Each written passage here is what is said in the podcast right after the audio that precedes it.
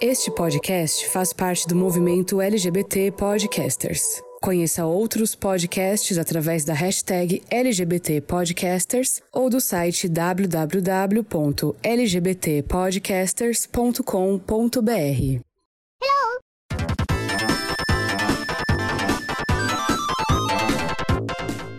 gamers! Como vocês estão? Vocês estão bem? Aqui tá tudo bem, eu sou o Angelo Prata e sejam muito bem-vindos a mais uma edição do GamerCast.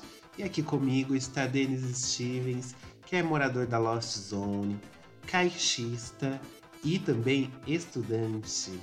Como você está, senhor Denis? Também sou sonista, nintendista, celularista e tudo mais, porque jogamos onde dá aqui, não tem essa essa essa distinção não. Eu estou muito bem, ultimamente ando bem atarefado, né? Porque minhas aulas já vai começar. E aí eu resolvi fazer um curso de inglês no meio desse Improved My English, né, Lorena? Hi Lorena. Hi, how are you? Nesse meio desse tempo e, enfim, aí tem podcast, tem site, tem trabalho do dia a dia que paga os boletos, enfim. A gente vai indo, né? Até quando é. dormir duas horas por dia tá bom. Mas tem que investir, tem que investir no futuro, né? Pra ter um. Ainda mais a senhora que é casada, mãe de pet. Exatamente. Tenho três filhos pra criar. né? O leite tá caro, né? E tá mesmo. As coisas estão caras, o salário mínimo está baixo. Então a gente tem que se movimentar, né, gente? Com pandemia ou sem pandemia. Mas e você, Ângelo? Como está? Trabalhando muito, né? Atarefadíssimo, assim. Então, gente, trabalhando bastante, né? Como vocês sabem, é, in- infelizmente a gente ainda não ficou milionário com o GamerCast. Então a gente tem que ter um trabalho paralelo para sustentar o GamerCast, que é meio complicado. É, e, e se a pessoa quiser mandar um recadinho pra gente, comentar a nossa última edição, o que ela deve fazer, senhor Denis? Pois ela pode mandar um e-mail pra gente lá no contato gameover.com.br ou nas nossas redes sociais no arroba gameoverblog, que tá lá no Twitter, no Instagram ou no Facebook também, né? Lembrando que o GamerCast faz parte do site Game Over, que é para você, que é o portal ali para você ficar por dentro de todas as notícias, os lançamentos e os reviews que a gente faz, né? Porque isso também é trabalho. Pois é. E já que a gente já se apresentou aqui, bora pro nosso quadro que são as notícias de um futuro esquecido.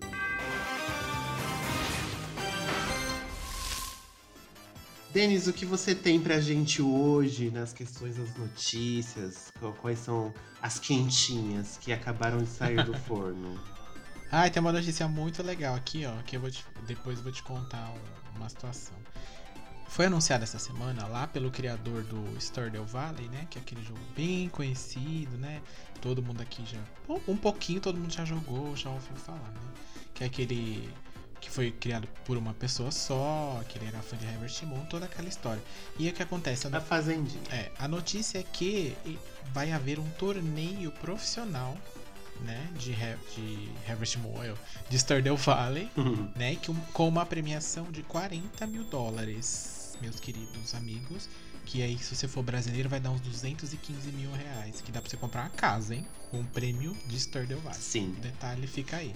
E aí você me pergunta, Stardew Valley competitivo? Sim, minhas queridas amigas. E aí o que, que ele vai fazer? Ah, é quem mata as aranhas primeiro, quem mata as vacas de fome, né? Ou quem mata a plantação? Não. O que, que é o criador? Esse torneio vai ser financiado pelo próprio criador, né? O prêmio, e ele tá fazendo uma parceria ali com um influenciador digital, que ele vai mediar, né? Esse torneio no canal dele.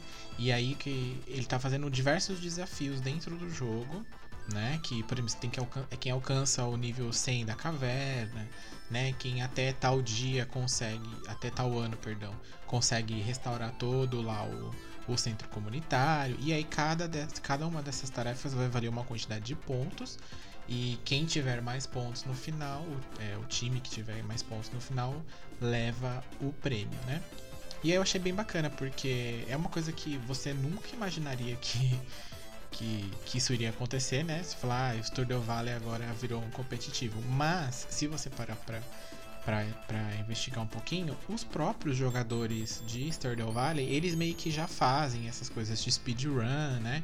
De você tantos, tan, zerar o jogo ali a, a, missão principal em tantas lives ou fazer tal coisa, tal missão em tantos dias, enfim, já existia isso entre a comunidade dos jogadores do jogo, que é bem grande ainda hoje, né? E aí acho que o criador viu ali uma uma forma também de presentear o pessoal que joga tanto tempo e tão assiduamente, né? É bem bacaninha. Ângelo já se inscreveu com a Quixacota ou ainda não? Ah, a Quixacota faleceu. Ela não deu conta lá. Gente! Deu um piriri, ela nem existe mais. a fazenda tá lá, criando um mato.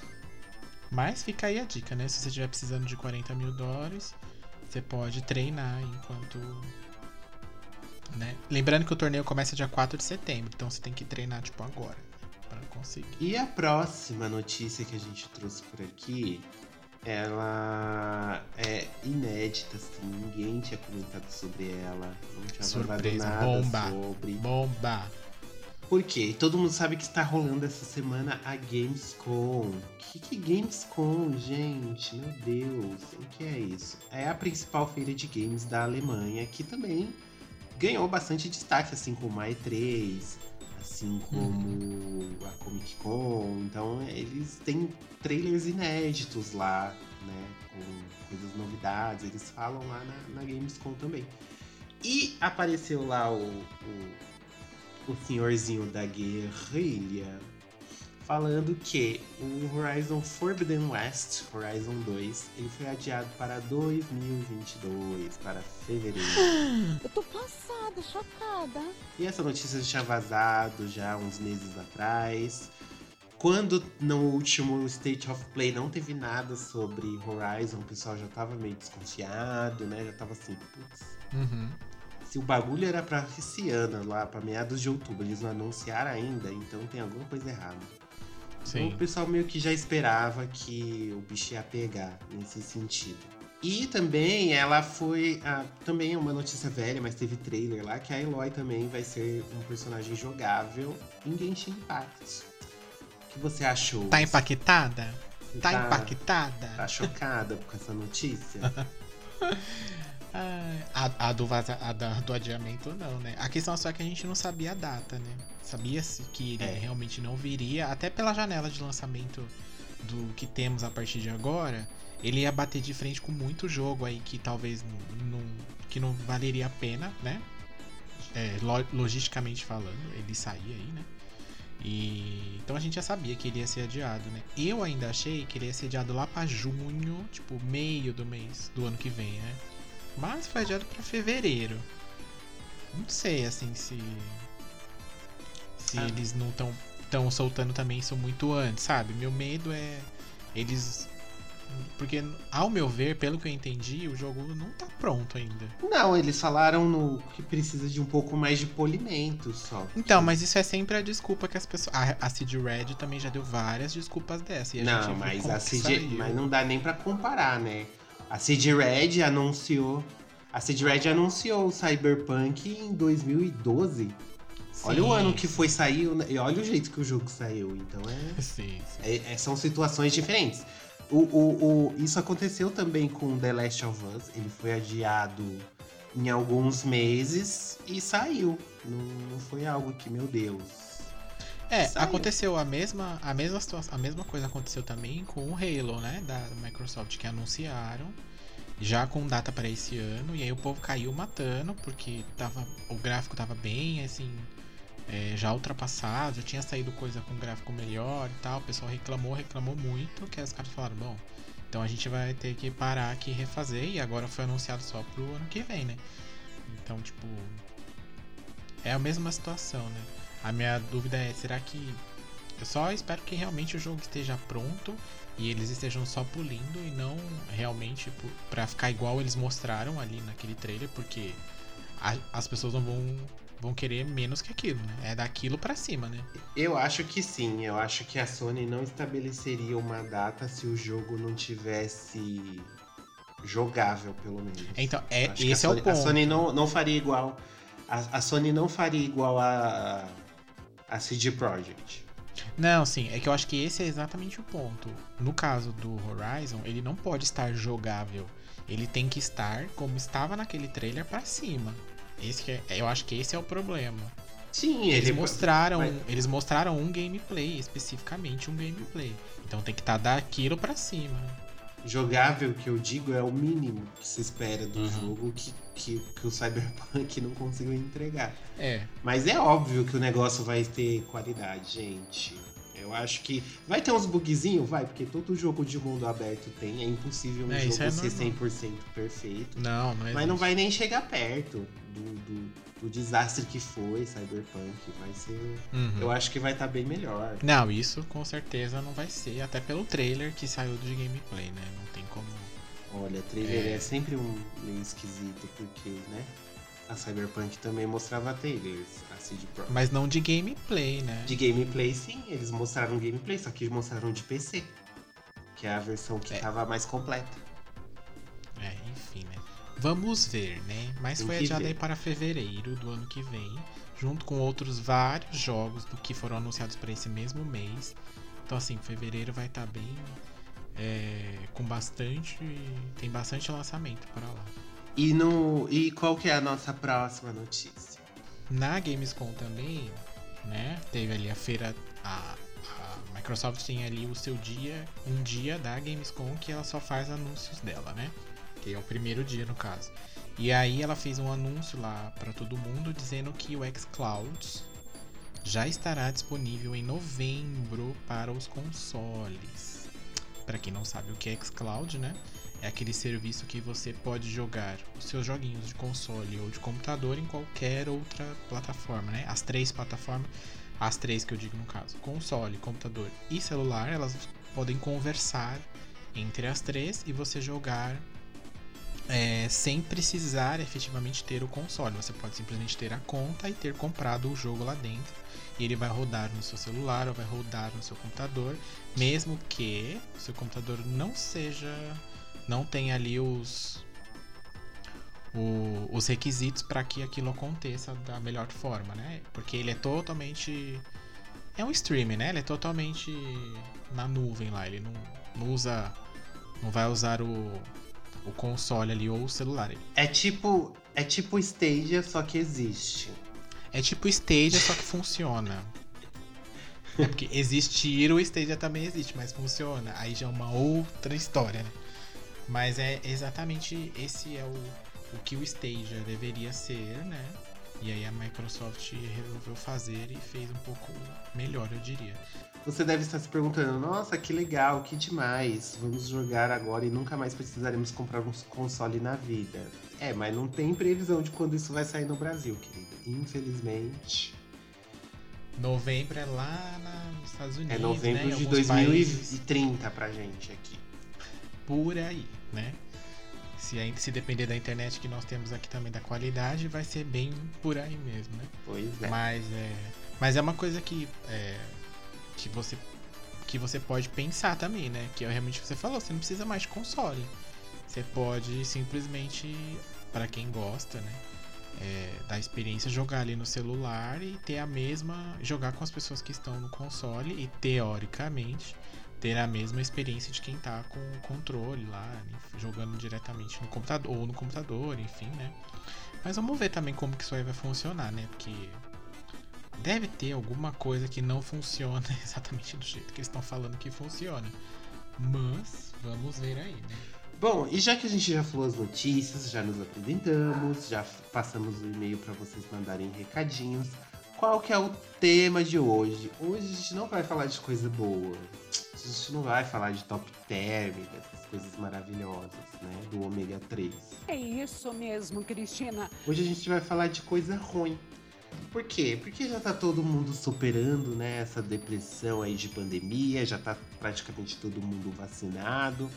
Então a gente quer dar um choque de realidade em vocês. Então a gente vai falar o quê? Jogo ruim, jogo que não presta, os piores jogos do mundo, aqueles jogos que, meu Deus, como a pessoa teve coragem de botar isso no mercado que você olha e fala misericórdia. Como o que nem o povo de Franca lá costuma dizer, crê em Deus Pai. é esse, esse nível de jogo que, que nós iremos falar agora na nova edição do GamerCast. Welcome to the GamerCast.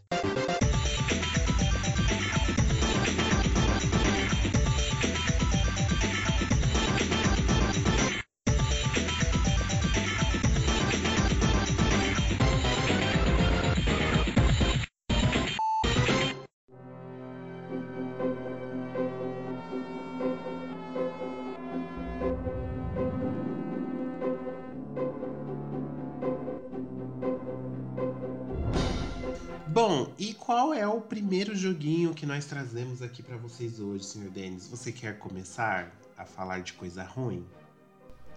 Olha, um jogo que eu vou trazer aqui, se você é uma pessoa que tem internet na sua, na sua vida, que provavelmente seja, né? Porque você está ouvindo a gente. É, você já deve ter se deparado aí com várias listas falando de os jogos mais mal avaliados, né? No Metacritic ou onde quer que seja. E eu vou trazer um que está sempre nessa lista, mas que eu tive a experiência fidedigna ao, ao para falar dele, né? Porque eu já joguei, enfim, joguei. Eu já tive esse jogo, né? Que é o famosíssimo Superman 64.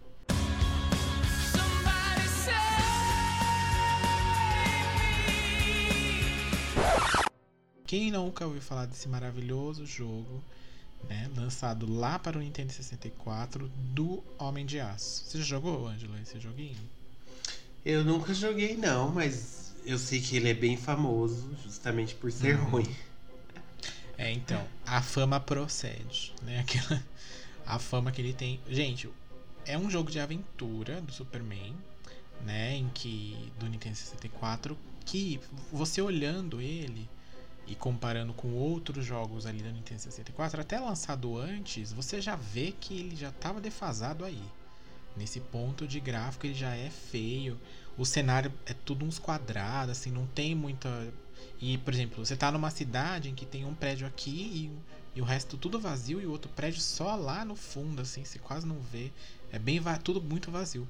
E o jogo, assim, a maior parte dele, pa- é, você passa fazendo tutoriais de como você está no tutorial de voos, aí vai abrir várias argolas em que você tem que passar por dentro delas dentro do limite de tempo, né? Ah, tudo bem, mas aí é tutorial para você aprender a voar. O problema é que isso dura muito tempo. Os controles são péssimos, então você vai ficar muito tempo perdido nisso para tentar fazer isso durante o tempo. E aí você acaba esse, aí tem um outro que você tem que pegar os carros, ele vai te ensinar a levantar os objetos, os carros, enfim. E é tudo muito feio, é tudo muito, o controle é tudo muito ruim, assim, não responde. Lançaram a demo do jogo como jogo final. lançaram um grande tutorial dizendo que era o jogo. Porque o jogo não, é- não tem uma hora que você fala, ah, tá, mas agora acabou o tutorial e começa realmente o jogo. Não existe esse jogo. Sabe? Existe uma- um, um grande tutorial em que você vai fazendo as coisas ali para teoricamente aprender algo para se usar no jogo, mas você não usa porque esse jogo não existe. Né? Não, não tem uma história, não tem um porquê das coisas que você aprendeu a fazer. Isso se você conseguir fazer, né? Para passar para a próxima fase, porque é o que eu te falei. Esse, por exemplo, esse tutori- tutorial da argola aí, perdi dias para conseguir fazer. E depois veio esse do carro que também é tão ruim quanto. Ele andando com o carro, carregando o carro, é muito, é muito ruim. É muito ruim, tanto que ele tá sempre na lista aí. Porque além de feio, de, de péssima qualidade gráfica, ele é de péssima qualidade de design de jogo. Eu não sei por que fizeram isso. Eu acho que isso era um jogo de outra coisa e colocaram o Superman aí pra vender. Deve ser de um outro boneco qualquer, sei lá. E botaram aí o Superman pra vender. Tanto que ele é bem obscuro, assim, né? Acho que a produtora não quer nem lembrar que fez ele. Sabe o que é o mais triste? É que você acha. Você acha o gameplay dele do início ao fim no. no YouTube. Tipo, você vê as pessoas que, que tiveram essa coragem, sabe? Uhum. De colocar o jogo, o gameplay do jogo do início ao fim. Porque, olha, ficar passando. Ficar 5, 6 horas passando por dentro de argolinha é bem complicado. É. E é isso, viu? É, é isso aí. Isso, você não vai ter nada melhor, assim, do que. Não vai ter nada a mais do que do que isso no jogo. Horroroso. Horrível. Um espanto. Me faz mal.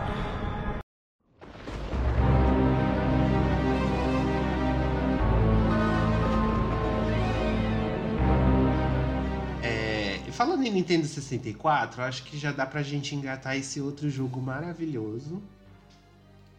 Que a gente já citou ele aqui, inclusive no episódio do Castlevania. Que é o melhor Castlevania de todos, só que não. Que é o quê? Castlevania 64. Ai, Ele é um pouquinho melhor que o Superman, ele tem uma história, tem uns objetivos e tudo, mas ah, sim. não tira a tosqueira dele. Ele não, eu não vi ele em nenhuma lista assim de piores jogos do mundo, mas eu como pessoa que jogou, posso dizer que ele é de longe, ele é bem ruim, gente. Ele é bem ruim. O pulo, as mecânicas dele é tudo super duro, super travado, os gráficos não são bonitos, não é legal. Os personagens são horríveis, assim, não tem carisma nenhum, não tem os movimentos deles, de, a- é, as lutas no jogo são muito ruins, assim, muito ruins mesmo. Tudo péssimo, e é tudo quadrado, uns cenários gigantes, assim, vazios. É- Errou, errou. A Konami aqui, eu não. Eu acho que ela queria pegar o público do Nintendo 64, só que. Sei lá, não sei se eles ainda não sabiam como fazer um, um jogo 3D, como modelar essas coisas, só que ficou muito esquisitinho. A trilha sonora até que é boa. Confesso que tem algumas músicas. É, então, isso que eu ia falar. A música da introdução é. A, a- a música que, que você começa o, o, o vampiro lá tocando violino, eu gosto dessa música. É porque eu ouvi ela bastante, porque eu joguei esse jogo, mas não joguei muito, assim. Eu lembro que chegava num boss, que era logo no começo, que era uma caveira gigante, era muito ruim de você passar. E aí eu acabava desistindo, mas depois eu tentava de novo, enfim. Mas eu lembro que a, a música da abertura é muito boa, é bem legal. É, mas é só também, viu? É só, só, só a trilha sonora dele que se salva.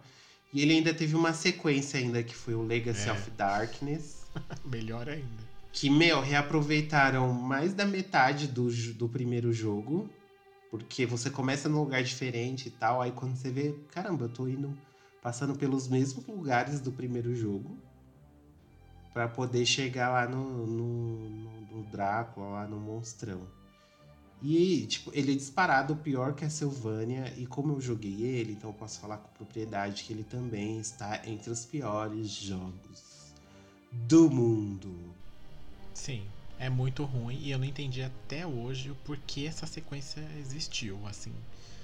Porque ninguém gostou do primeiro e ele. Não, se você for olhar, ele foi um fra... é o que menos vendeu de todos os Castlevania.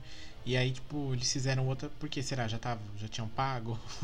pago por dois jogos e É, que às vezes já tinha um contrato com a Nintendo, tipo, ah, vocês vão fazer tantos Castlevanias pro meu console. Que é, vão ser exclusivos. Aí eles falaram, beleza. É, pode ser, é bem provável mesmo. Mas é bem ruim. E é muito louco isso, porque na, mesmo, na mesma época saiu o Symphony of the Night, né? Que é aclamadíssimo até hoje. Eu acho que isso é o pior, assim. Porque se você for pensar que saiu nesse, no mesmo tempo, assim, esses dois jogos e, e são tão diferentes um do outro e. No mínimo ela fala assim, ah, vamos lançar um 2D e um 3D que tá na moda e ver qual que o pessoal gosta mais, sabe? Mas aí no 3D eles não Uhum. tinham gente pra fazer. E aí colocaram, né? Sei lá, as pessoas com gosto duvidoso aí pra, pra fazer. Sim, é tudo bem tosco, bem tosco. Tipo, se a gente pega, sei lá, Resident Evil, que na época também já é um é melhor, assim, é- a até a movimentação dos personagens de Resident Evil é melhor do que em, em Castlevania. Uhum. É tudo super duro e super Sim. quadrado e feio. Eu acho que eles foram eles foram mais encantados é, isso assim, tipo, dedução. Eles devem ter ido mais encantados com o poder do Nintendo 64, só que não, sei lá, na hora não, não, não esperava tanta elimina eliminação. Não esperava tanta limitação por causa do cartucho. É. Ou é mau gosto mesmo, né? É, não sabia fazer jogo 3D, tava aprendendo e. É e tipo-. É o que É o tem. TCC de alguém esse jogo. É. Se bem que tem um pessoal aí, uns, uns games indies que é o TCC da pessoa, né? E tá anos luz na frente desse aqui, né? Mas vamos considerar o tempo também, né? Que as pessoas estavam, não estavam acostumadas a fazer jogos em 3D. Mas isso também não tira o, o fato dele ser muito ruim, né? Ao comparar até com outros jogos 3D que saíram, que saíram na, é- na, na época, né? Fora que o cenário era tudo igual, é, não tinha mapa, você ficava super perdido. Você não sabia direito pra onde você tinha que ir, pra onde você não tinha. E às vezes você tava andando e você caía num buraco e morria simplesmente, porque, sei lá. Porque o pulo era, era muito inconsistente o pulo. E aí tinha lugar ainda que você tinha que pular e agarrar na beirada do negócio. E às vezes isso não funcionava. Ai, péssimo, gente. Paga isso da vida. Meu, apaga isso! Apaga isso! Tô avisando.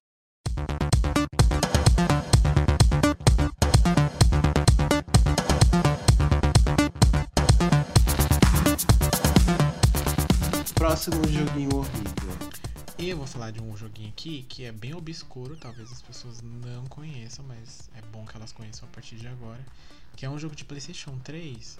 Mas quando eu vi um gameplay dele, eu falei, eu falei, nossa, deve ser muito legal, né? Porque é um jogo chamado Girl Fight. E aí você fala, bom, se nos jogos de luta eu sempre escolho personagem feminina, por que não ter um jogo só com personagens femininas, né? Porque daí é show, fechou a vida do, do da criança e adolescente viada, né? Que era tudo que a gente sempre quis. Mas aí, quando você pega a capa do jogo, você já. Hum, não sei. Porque a capa do jogo são duas lutadoras abraçadas, uma com a outra, né? Num clima ali, numa. supostamente perto de se beijarem, né? E aí, quando você começa a jogar, você entende que elas estão todas completamente seminuas, de biquíni, saias e, e roupas de gostos duvidosos, né? Para não dizer outra coisa. E, assim, o jogo lembra bem Tekken, assim. Lembra um- a estrutura ali 3D com os personagens e tal. Só que ruim, porque a movimentação é ruim. Porque, assim, a gente tem o conhecidíssimo Dead or Alive, que também é um jogo que a maioria dos seus personagens são mulheres, né? E ele tem ali um, um viés pro. pro. sexual, eu vou dizer, né? Pra não dizer outra coisa. Ele tem ali uma coisa que a gente. que. umas roupas que são meio, né? over, assim, de questão de. de colocar a mulher ali, a lutadora, em poses ou em visões, assim, que, né, a gente percebe que foi uma pessoa, um rapaz hétero que fez, né? Mas ainda assim, a jogabilidade de Dead or Alive, ela é muito boa, ela é muito refinada, né? Tipo, ela é bem trabalhada, então assim, acaba se passando o jogo por conta da jogabilidade. Nesse caso aqui, não tem muito isso não, viu, gente? É só umas mulheres, uma batendo nas outras e com os especiais em que ela abre as pernas, ficam de ponta cabeça e a câmera dá um 360 assim entre as partes íntimas dela e solta um chute ou um soco na, na, na cara da outra mulher. E no final a outra mulher fica caída com a bunda pra cima, né? E a outra faz, faz poses e danças totalmente sexuais, né? Então merece também, assim. É uma empresa que ela só deve ter fabricado esse jogo porque depois eu também nunca mais ouvi falar e até hoje eu não, nunca ouvi mais falar que é uma tal de Majesco. É, enfim, mas vale aí também como um jogo. O Ângelo provavelmente não conhece, né? Porque também esse jogo era bem obscuro. Eu só joguei ele porque eu joguei ele no, eu não joguei nele no PlayStation 3, eu joguei ele no 360, uma vez que tombou um caminhão aqui da Xbox. É, de- com vários jogos aí. Por que será que tombou, E esse né? Jogo? caminhão justo com esse jogo. tombou o caminhão aqui, menino, com vários jogos.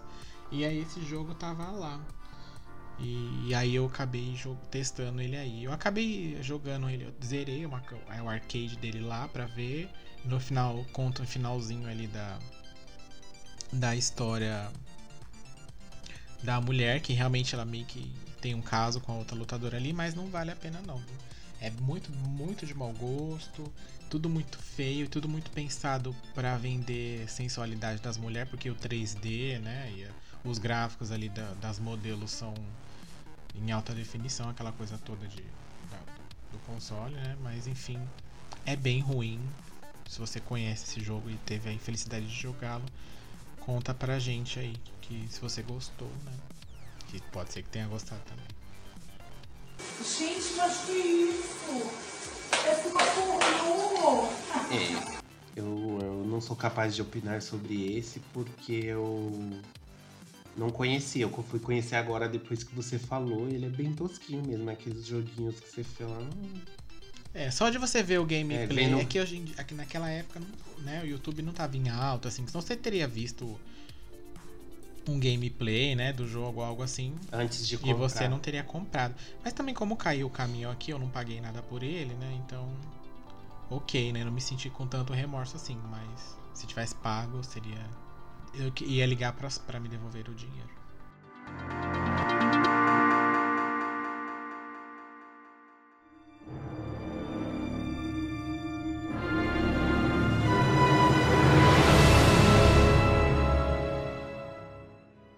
E o próximo joguinho que a gente trouxe aqui, ele é justamente. Né, um- é- ele, é um- ele é bem controverso, digamos assim. Que todo mundo, eu- todo mundo já ouviu falar desse também, que é o Alien Colonial Marines.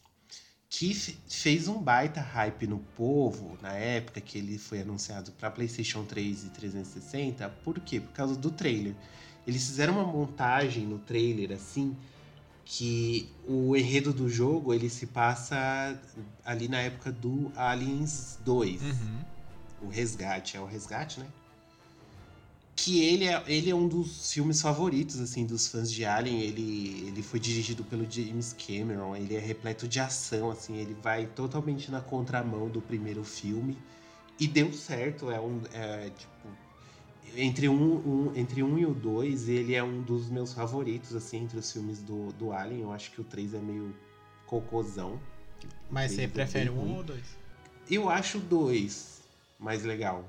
Eu acho o 2 mais interessante. Eu acho que se o 2 tivesse sido feito com o investimento. O primeiro, aliás, tivesse sido feito com o investimento do 2, mas igual, assim, na mesma temática, no mesmo clima, Uhum. mas com o investimento do 2, teria ficado muito melhor e talvez as pessoas não gostassem tanto do, do, do segundo. A questão é que o 2 ele tem muito mais dinheiro, já, ficou- o filme tava muito famoso, né? Então tem toda essa questão, mas eu ainda O primeiro tá muito datado, assim, os efeitos. Você olha e fala, meu É. Mas Deus. ainda assim eu prefiro o primeiro. Por mais que ele esteja datado, a questão dos. Do, do- eles usaram muito efeito prático que até que envelheceu bem, assim. E se você parar pra pensar, o Alien quase não aparece no primeiro. Então tem essa questão é, também, que já no segundo ele já parece bem. É, ele é mais de suspense. Por isso que eu falei que o segundo ele vai na contramão. que o, Uhum. É o segundo diferente. ele é mais um filme de ação mesmo. Ele não é um filme de Uhum. terror, o segundo. Eu acho que foi até mais por isso que fez sucesso e tal. E esse jogo, Colonial Marines, ele é baseado justamente nessa história lá, porque spoiler de um filme de 1900 lá vai bolinha, no final do jogo lá quando no final do jogo, no final do filme quando a como é que ela chama? Replay. A- Quando a Ripley vai embora lá, tá cheio de xenomorfo lá naquele planeta fudido. E aí eles mandam um- uma galera lá pra botar ordem na, na bagaça, Uhum. né? E o que que acontece? No trailer, eles mostraram, tipo, uns cenários mega escuros, com os aliens destroçando, saindo dos buracos e destroçando soldados, assim. Nossa, bem no, no clima do filme, assim. O trailer enganou todo mundo. E aí, no... isso gerou um hype tão grande que o povo já começou... Era um dos jogos mais esperados, gente, daquele ano que ele saiu. Vocês teriam uma noção. Ele saiu em, em 2013, mas ele foi anunciado, se eu não me engano, em 2011. E aí a galera endoidou, porque queria. "Ah, Esse é o jogo definitivo do Alien. Vai ser uma maravilha, vai ser gostoso, vai ser lindo, que não sei o quê. Quando o jogo saiu, foi bem no estilo Cyberpunk, assim, gente. O jogo era todo bugado, não tinha nada a ver com o que foi mostrado no trailer. Era super fácil. Os aliens eram mega estúpidos. A inteligência artificial dos inimigos foi uma das maiores críticas, assim. Que ele era em FPS, né? Ele é a primeira pessoa. Eles eram super fáceis de matar. Uhum. Burros que não atacavam você, sabe? Muitos ficavam parados ou ficavam andando sem sentido na, na, do- no, no cenário. E assim, logo nos- nas primeiras análises, o, o que saiu, assim, já foi um, um desastre total. E o, e o pessoal criticou muito porque se sentiu literalmente enganado. Eu acho que se fosse na época de hoje, tipo, que nem Cyberpunk, esse seria um jogo retirado da PSN também. Uhum. Que nem aconteceu com Cyberpunk. Eles iam remover até o pessoal arrumar. Mas esse jogo, pelo visto, que pelo pessoal da época, pelas notícias que saíram também, ele não tinha, ele não tinha muita salvação, né?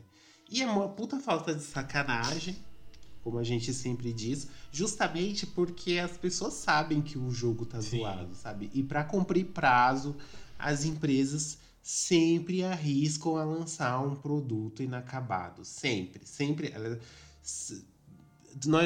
Para vocês verem que a gente está em 2021 e agora, no final do ano passado, aconteceu a mesma história. As pessoas sabendo que era um produto inacabado, resolveram lançar. Então, Alien Colonial Marines é um dos jogos assim que você mais sente, mais vê em lista de piores jogos. Não estava pronto, a inteligência artificial é uma merda. E eu vi uma notícia que foi de 2018, se eu não me engano, que um modder que estava mexendo no código do jogo achou um erro de digitação na parte de inteligência artificial. E ele explica que provavelmente foi aquele errinho lá que o que deixou os inimigos Olha burros. isso. Você vê um modder, gente, um modder. Uma empresa com 300 milhões de pessoas não viu que, que tinha um erro no Uhum. código que, que, de- que prejudicou tanto assim o jogo. Então, assim, gente, Alien teve sua redenção? Teve sua redenção. Porque no ano seguinte, por uma outra produtora, saiu que o maravilhindo Alien Isolation, que eu já falei desse jogo aqui inúmeras vezes. Ele é um dos melhores jogos de terror assim, da vida. Ele foi desenvolvido pela Creative Assembly. E o outro, o Colonial Marines, foi desenvolvido pela Gearbox, que acredite ou não, é a produtora de Borderlands, né? Mas ninguém é, pre- ninguém é perfeito. Que a série Borderlands fez um maior sucesso e elas também fizeram esse cocô chamado Alien Colonial Marines.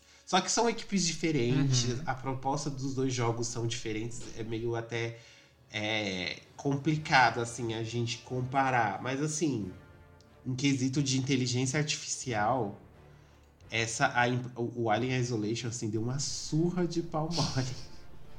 Eu gosto tanto dessa expressão, mas são poucas as chances que eu tenho de usar. Dei uma surra de pau mole no Colonial Marine. Ai, Porque o Alien é muito mais inteligente, ele aprende o jeito do jogador, ele se adapta. Eu já contei a história do armário, que toda vez eu me escondia no armário. Aí o cara, o Alien, quando ele chegava, ele já ia direto no armário. Porque ele aprendeu que eu ia me esconder lá. Uhum. Então, assim, gente, terror, tensão, você quer suar frio, Alien Isolation. Nunca vou parar de recomendar esse jogo. Ele é sensacional. Joguem, gente, joguem e passem longe de Colonial Marines. Menina, você chegou a jogar Colonial Marines? Não, porque eu vi as bombas que saíram na época, daí eu não me arrisquei. Primeiro porque era FPS, né? Já não me chamaria atenção.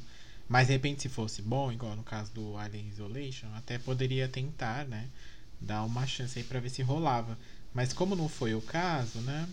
Aí acabei nem testando. É. E também saiu um outro jogo do Alien agora, que também se passa nessa época aí do segundo filme, né?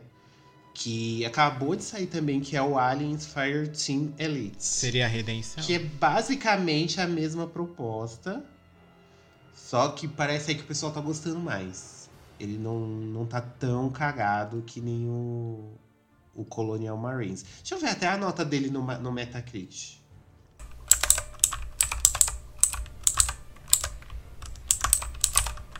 Olha, ele fez mais sucesso, gente. Acabei de olhar aqui no Metacritic, ele fez mais sucesso, mas ele ainda tá a nota dele não tá tão boa não.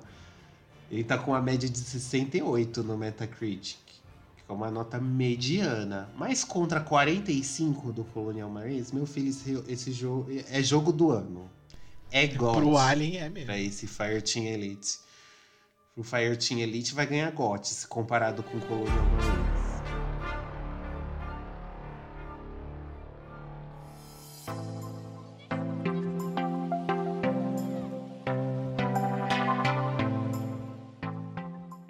Então vamos para o próximo joguinho que eu trouxe mais, né? Que eu sou a pessoa que sempre pesquisa muito antes de vir gravar, né? Então, o outro joguinho que eu trouxe, gente, ele é uma atrocidade. Ele é literalmente uma abominação humana. Que eu não sei quem teve a coragem, a cara de o mau gosto, a escrotidão. Não tem, não tem. Uma pessoa que fez esse jogo não tem. Ela não tem cérebro. É, Não sei, é um anencéfalo que. Só Jesus na causa. Você tá brava? Na, ele é um jogo bem antigo, ele, é ele foi lançado pro Atari. Mas eu não sei se vocês já ouviram falar de Custer's Revenge. Você já ouviu falar de Custer's Revenge? Não conheço. Menino, Custer's Revenge é um jogo assim que, meu Deus do céu, é- é- ele é terrível assim em tantas maneiras e eu acho que não dá pra gente culpar nem a época. Por quê? Qual é a história desse jogo? Esse jogo ele se, se passa no Velho Oeste, né? E qual que é o e você é, controla um cowboy pelado. E qual que é o seu objetivo? Só essa sinopse já tá ótima, né? Pra você ver a... É, pois é. Tem uma índia, uma, uma nativa americana amarrada numa árvore e o seu objetivo é estuprá-la. Muito bem. Olha só que coisa. É isso. Aí você vê aquele bonequinho de dois pixels que fica desviando de flechas que ficam caindo do céu, assim, enquanto você desvia delas pra chegar e fazer o quê? E fazer, cometer um crime contra uma mulher que, que estava lá amarrada, né? Ou seja, qual que é a explicação para a existência desse jogo em primeiro lugar? Em que momento da humanidade, tipo, nos anos 80 que foi era, era a época que o feminismo tava tava não, não é que tava no auge, mas tava mais tava crescendo muito. Como é que fala? Ascensão. Me fugiu a palavra. Estava em ascensão, exatamente. E assim, gente, meu Deus, esse jogo foi lançado em 82. Eu não vou passar pano por esse jogo por causa da época. Infelizmente, nem a época salva ele. Não, mas É nem de- dá. Nem, que- nem que ele fosse nos anos 70 daria. É de extremo mau gosto a história e, e o gameplay também é tosco, sabe? É ridículo, é ridículo, ridículo, ridículo em todas as maneiras. Depois, e- e os caras ainda fizeram uma versão em que a, a, a Índia pegava o cara. Ela era que meio que estuprava, assim, entre aspas, o cara, que o cara trocava de lugar com ela. Não sei se isso foi feito pra passar pano, pra tentar fazer um, um AOE. Mas pra vocês verem como antes da Nintendo era bagunça, era terra de ninguém os jogos eletrônicos. Porque o povo ganhava autorização pra lançar uma merda dessa, sabe? Ai, que ódio. Só de falar desse jogo já me dá uma coisa ruim. Porque não faz sentido nenhum a existência desse jogo. Não faz sentido. Não, e o, o, o- os pixels do jogo, né, são totalmente f- mal feitos. É horrível, é ridículo. É ridículo. É jogo de punheteiro, É. sabe? Que, que- de, de adolescente punheteiro que ia achar engraçado isso. Sim. E aí, quanto mais você estuprava a Índia, lá desviando das flechas, mais pontos você ganhava. Imagina a competição tosca, os héteros brancos, héteros, eh, os, os héteros brancos cis, ricos, jogando essa porcaria e achando engraçado É. ainda. É ridículo, gente, é ridículo. Se você quiser ver essa atrocidade da humanidade. Eu não daria nenhum Você view. pode digitar no. É, você pode tentar lá jogar no YouTube que tem uns gameplay que. o pes- não sei, é, eu acho que por causa do visual assim, do como é muito antigo, o YouTube não derrubou. Então tem bastante gameplay dele por aí ainda. Eu nem preciso explicar muito, né, o porquê que ele tá na lista de piores jogos do mundo, né? Isso aí já tá bem Só de você dar a sinopse já, já bastaria. Gente, agora a gente vai falar dele. Chegou o momento. né? Cyberpunk falar de coisa 2077. ruim- Ah, Gente, o Cyberpunk ele só não vai estar. né? Ele merece uma menção honrosa por causa de sua versão de PlayStation 4, sim. Mas ele, ele, ele não entra na lista assim propriamente dito, porque a versão dele de PC funcionou. Então só por isso, dona CD Projeto Vermelho, nós vamos, vamos poupá-lo, né, de, de entrar nessa lista tão terrível. Mas é óbvio que a gente ia falar dele, gente, que é o quê? O jogo do ET.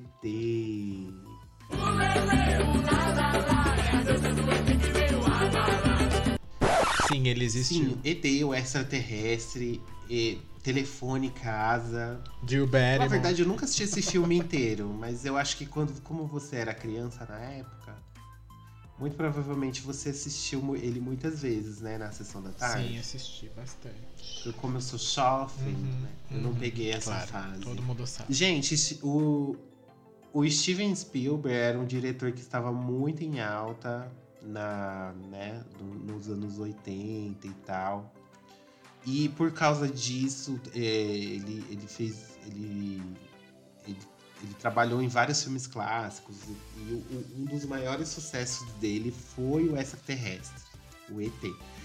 E na- nos anos 80, que como eu já falei, era a terra de ninguém, saía jogo de tudo pra, pra qualquer tipo de jogo, que o sistema já era super limitado. Imagina o tanto de porcaria que saía. Se hoje já saem uns negócios bem trash, imagina naquela época. Sim. E aí tudo virava filme. E aí eles tiveram essa grande ideia de tipo, vamos fazer um jogo do filme do ET, porque vai bombar, vai todo mundo fazer o jogo. Aí chegaram pro programador e falaram assim: "Então, a gente quer Faz um jogo aí. A gente quer fazer um joguinho do, do ET, do filme do ET, do Steven Spielberg. Beleza, pra quando vocês querem? Pra daqui dois meses. Bom, gente, mas pro desenvolvedor a gente pode até dar um desconto. Por quê? Pro o programador, no caso.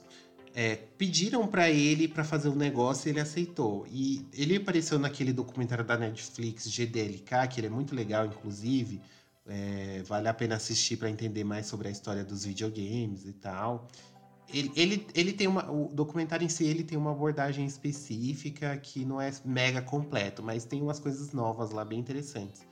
E o cara fala, tipo, você tá início de carreira, você é um programador promissor. O- os caras falam, meu, você vai fazer um jogo do filme do Steven Spielberg. Quem não ia aceitar, sabe? Uhum. Quem não ia. que Era praticamente impossível você dizer não para uma oportunidade dessa.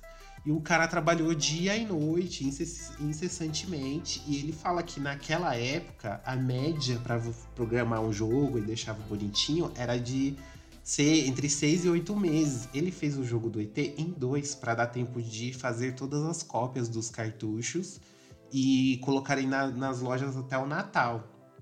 Sabe, pedir para ele em julho o negócio. Julho, agosto, e falaram: ah, queremos em dois meses o jogo.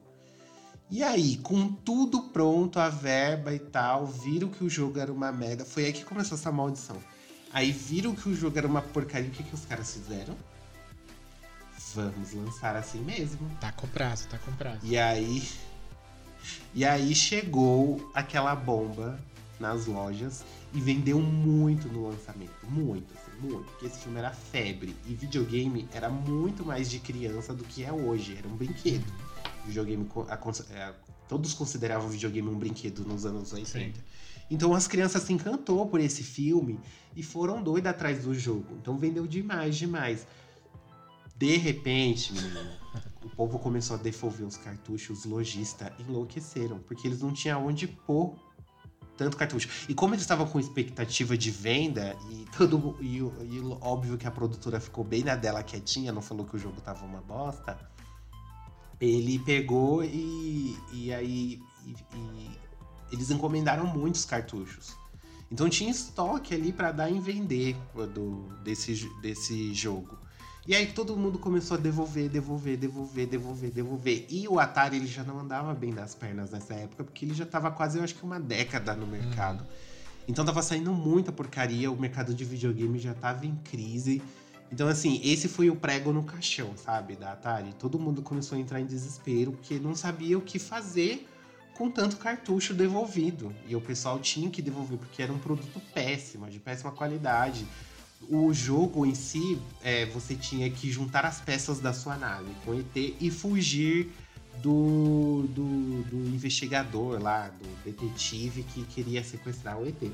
Só que, gente, é, é tudo sem sentido. Você cai em buracos invisíveis, você não conseguia se locomover de novo. Será que. Eu não sei, não- eu nunca procurei, mas será que tem alguém que já zerou essa, essa porqueira Deve alguma vez ter. na vida? Conseguiu zerar esse jogo? Deve ter. Deve ter, né? Tem louco pra tudo. E assim, o a- é, é no- comum, inclusive, a gente ouvir histórias de que o ET foi o jogo responsável por falir, qua- quase falir a indústria de games nos anos 80, mas não é verdade. O ET, ele foi o último prego no caixão. Porque era, uma long, era um longo histórico. Gente, se vocês procuram documentários sobre a Atari, sobre o Neil Bushman, acho que é Bushman, o cara que fundou a Atari, ele fala, meu, virou terra de ninguém. Como o videogame tava dando muito dinheiro, eles queriam pôr o máximo de jogo na- nas lojas para poder vender cartucho. Numa época que não tinha internet, não tinha. Ai, você não baixava upgrade, não tinha DLC na época. Era um cartucho e pronto. Uhum. Então, quanto mais cartucho eles vendessem, mais dinheiro eles iam ganhar. E virou essa festa. Então, é- então assim, gente, é uma situação muito marcante. Todos, praticamente todos os documentários de games que você vê comentam sobre esse caso. Inclusive, eu não sei se ainda está na Netflix. Começou uma lenda urbana. Surgiu uma lenda urbana que foi desvendada neste documentário de que tinha tanto cartucho desse jogo sobrando que eles levaram para um deserto e enterraram. e nesse documentário, eles foram ver se era verdade. Lá pegaram a localização e tudo, e era. Sim. Eles acharam lá não sei quantos mil cartuchos de ET, assim.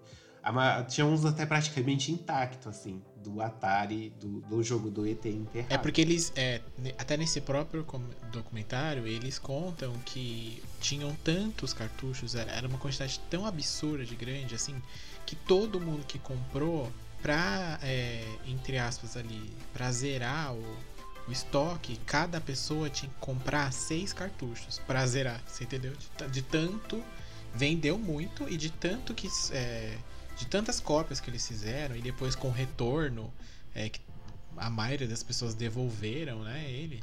É, tinha que no- a média era que cada pessoa deveria comprar de 5 a 6 cartuchos para que é, o, o estoque normalizasse de novo e não ficasse é, do jeito que ficou. E por isso até também que eles resolveram pegar ali, dar uma maquiada e falar, "Ah, vamos esco- esconde isso aí, esconde isso aí, pra ninguém ver, e fi- finge que não tem, finge que acabou e que vendeu tudo, sei lá. E aí depois teve essa questão que os caras foram lá e realmente achavam. Só mencionando, você falou, ah, será que alguém jogou esse jogo até o final, né? Pra você ter uma ideia, existe um speedrun no YouTube que a pessoa termina o jogo em 1 minuto e 20. 1 minuto e 20 a pessoa termina o jogo. Gente, que Então, horror. assim, aí você vai falar, ah, mas é um jogo de Atari, né? Não é muito longo. Não, gata, 1 minuto e 20. É 1 minuto e 20. E aí você compra 1 minuto e 20 hoje, você não tá nem na. Você não abre nem o menu do jogo. É, não dá nem o primeiro Uhum. load ali do GTA. É, enfim, e a pessoa já zerou ali o. Você pode zerar o jogo num load. É, eu né? acho, eu acho que não tá mais. Eu acho que não tá mais na Netflix, mas o documentário chama Atari Game Over, gente. Ele é de 2014. Se vocês não conheciam ainda, corram pra ver, porque esse, esse é, um- é- foi um momento assim bem marcante da indústria que vocês. que dá pra gente ver que. a irresponsabilidade dos caras, né? E dá pra ver que a indústria também não aprendeu direito com isso. Exatamente. Né? É, Sabe quando a gente vê as pessoas votando em gente tipo o Bolsonaro, assim, aí você fala, meu Deus, tudo ignorante. Nossa, como em 2021 as pessoas acreditam, caem no que esse cara fala, sabe? Aí é a mesma coisa nessa questão dos videogames. Nós estamos em 2021 e ainda assim, jogos incompletos, jogos cagados, jogos mentirosos são lançados. Vocês. E as pessoas continuam comprando, né? E aí também não. Se eu sou a produtora, É, eu faço por isso que Por isso que quando as, por isso que quando as pessoas se revoltam, eu, tipo, eu entendo a revolta delas. Porque hoje em dia o jogo tá bem mais caro do que Sim. antes. E assim, valorize seu dinheiro, né, nega? Não sai comprando tudo e qualquer jogo que você vê por aí. Cegamente E- fazendo pré-compra à torta à direita. Exato, fica assim, é, é tipo. Analisa, leia críticas, Uhum. veja reviews do, do jogo que você vai comprar, porque pra você não cair na cilada, bicho. Eu acho que hoje isso só não é mais. É, eu ainda acho que é muito, né? Por conta de tudo isso. Mas acho que só não é mais porque hoje em dia as pessoas conseguem ver bastante antes de. Não é que no, na época do Atari. Você só poderia ver se tivesse passando no videogame lá na loja ou se seu amigo comprasse. Senão você Uhum. tinha que comprar às cegas, né? E, por exemplo, às vezes você comprava a fita, o CD, ou até o CD na época do PlayStation 1, um pouco também do PlayStation 2, você comprava muito pela capa. E aí a capa eles faziam uma arte linda, maravilhosa lá. E você falava, ah, vai ser fenomenal isso aqui. Quando você colocava lá o negócio, você. Putz. Não, não é. Né? Tipo, me enganaram, mas não tinha muito o que se fazer, né? Naquela época. Hoje em dia não, né? Anuncia, ó, se você vê lá um lançamento tem interesse, você joga no YouTube aí um gameplay, você já consegue entender se tá do seu. tá valendo o seu dinheiro ou não, né? Apesar de que as empresas É. enganam a gente até nisso hoje em dia, né? Colocando ali um, um gameplay que não existiu no produto final, né? Eu lembro que o próprio Watch Dogs, o primeiro, teve esse problema, né? Que os gameplays que mostravam lá eram belíssimos e quando chegou lá eles reduziram tudo para poder rodar o jogo. E aí a galera já, já, já tinha comprado, enfim. Por isso que é meio complicado hoje em dia você comprar. é, o costume de comprar em pré-venda talvez esteja diminuindo, né? Porque as pessoas meio que espero eu, né, estejam aprendendo que não dá pra você. É, e aí você vê também que tem jogo, gente, que desculpa o desenvolvedor, desculpa o, o rapaz lá que disse que as pessoas deveriam comprar o rapaz da Sony, né? Disse que as pessoas deveriam comprar jogos com preço cheio sem reclamar, né? Porque depois se o jogo não faz sucesso, a culpa é dela que não comprou com preço cheio. Mas vamos combinar que tem jogo que não vale 300 reais, né? Não. E aí É, é difícil a gente pagar tanto dinheiro num jogo que às vezes você vai zerar em 4 horas, sabe? E eu acho que não é- às vezes não é Quatro, nem o fato horas. de você zerar ele. Não é nem fato dele ser rápido. ruim. Assim, porque às vezes você zerou ele em duas horas, mas foram duas horas excelentes de experiência. Visto, por exemplo, o 12 Minutes que saiu aí. Se você for uma pessoa bem mais esperta e acostumada com esse tipo de jogo, é capaz de você zerar ele em um dia. Assim, em poucas horas de jogo. Mas, Tipo, eu. mas toda- se você for uma pessoa um pouco mais lerda que nem eu, você tá há quatro dias e ainda não conseguiu. Mas não é o momento do ass- esse assunto não é o momento. Mas assim, a experiência dele como um todo vale a pena, né? E ele também não está sendo vendido a preço cheio, enfim, não, tá esse, não é esse o ponto, mas eu quero dizer que às vezes o jogo compensa pela experiência e não pelo tempo que você jogou ele, né? Mas o problema é quando nem um nem outro, né? E você pagou lá três, seus É. 300, 350 reais que eu acho que é uma eu acho que assim é uma coisa muito irreal esse valor de jogo assim uma pessoa que, que vai lá e compra tem jogo sendo vendido a 450 reais hoje já né esses próximos jogos que vão sair é muito dinheiro pra você nem saber se o jogo vai se você vai querer vai gostar da experiência final né Gente, se vocês não votarem 13 nas próximas eleições, o preço de jogo nenhum vai baixar. Eu tô avisando. Não adianta o, o Bolsonaro ficar baixando o imposto de IPI e tal, se os jogos são baseados no preço do dólar. E outra também né gente baixa o jogo mas aí sobe a linha ou alguma outra coisa sabe como é né e aí no final das contas dela dela que que adianta você ter um, um imposto no console menor mas o, o valor da pra você comprar uma carne hoje em dia no açougue e tal duas três vezes maior Parabéns! Exatamente. Então, para você ter jogos mais acessíveis, vota direito. Mas antes da gente encerrar, você tinha trazido um jogo ruim pra gente falar também aqui, que a gente pode falar aqui em menção honrosa. Não sei se você chegou a jogar o- até o final, que é aquele dos Plumbers. Plumbers don't wear ties. A tradução é: encanadores não usam gravatas. O que é essa belezura, né? Gente, joguem no YouTube isso aí, porque isso é uma relíquia do milênio, assim. É uma época em que as empresas estavam fazendo jogos realistas, né? Com, com, é, com filmes, pessoas é, de verdade ali passando em cenas e você escolher. O famoso. Sabe o Detroit? Então é a versão. É a versão do. Foi aí que saiu a ideia. O embrião É. do Detroit Human. Exatamente. Você tinha ali algumas opções pra você escolher, né? Dentre as cenas que estavam acontecendo ali. É bizarro, viu? Vocês podem jogar aí no YouTube, que tem um gameplay dele. A gente também já falou, aqui vale lembrar como menção rosa, daquele famoso Zelda lá do Philips, né? Do CDI. Maravilhoso também, aquele jogo do Zelda.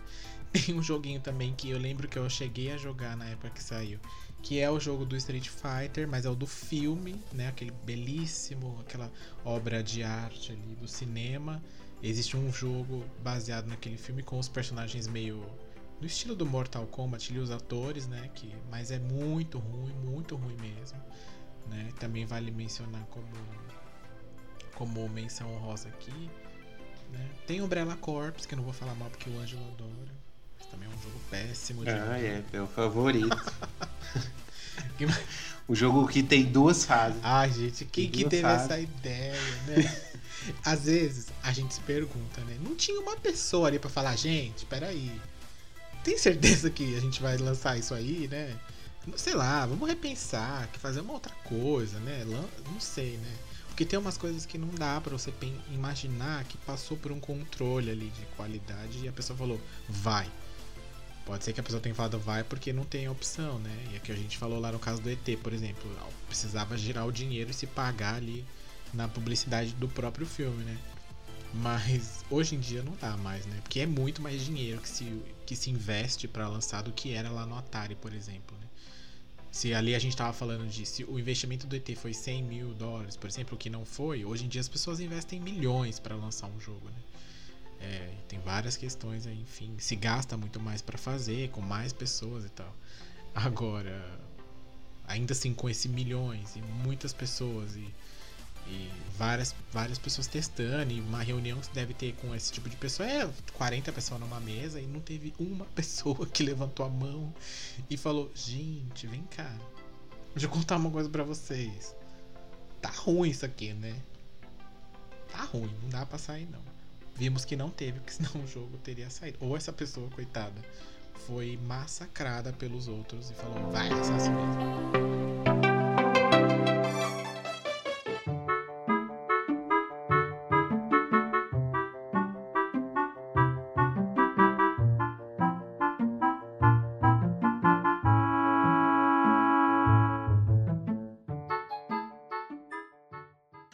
Gente, é isso. A gente deu uma geral aqui. A gente podia falar de Rambo também, que é, é- Nunca joguei, mas o povo fala que é muito ruim.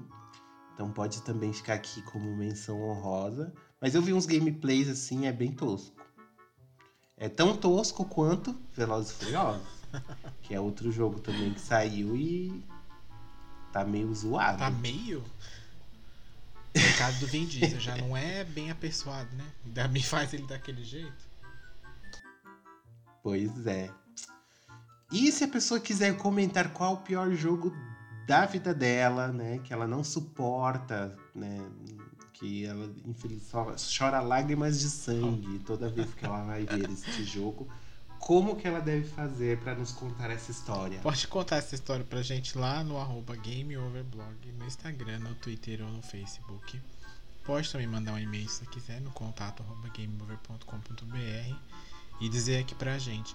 Não lembrando, lembrando a todos vocês que o podcast sai toda sexta-feira. Não esqueça lá de seguir e assinar no seu agregador de podcast para receber a notificação de quando o episódio for ao ar. Exato. E agora é de verdade, gente. Vou fazer um desafio aqui para vocês que escutam a edição. Vai lá e manda uma DM pra gente com o seu pior jogo. Principalmente se ele não tiver aqui na lista que a gente citou. Que a gente vai ler o seu recadinho na próxima edição. Porque meu sonho era criar um bloco de e-mails. Mas ninguém manda e-mail. Então, vamos tentar fazer um bloco de DMs do Insta. Então vai lá, comenta, manda, que a gente vai responder vocês assim, ó, falando, ó, vamos ler seu recadinho na próxima edição. Pra gente, pra esse sonho se realizar. O podcast já existe há muito tempo e já está mais do que na hora, né? Da gente ter esse bloco de recadinhos. Pra gente entrar no mainstream. Para ser famosa influenciadora. Bom, gente, é isso. Um beijo, um cheiro e até a próxima edição.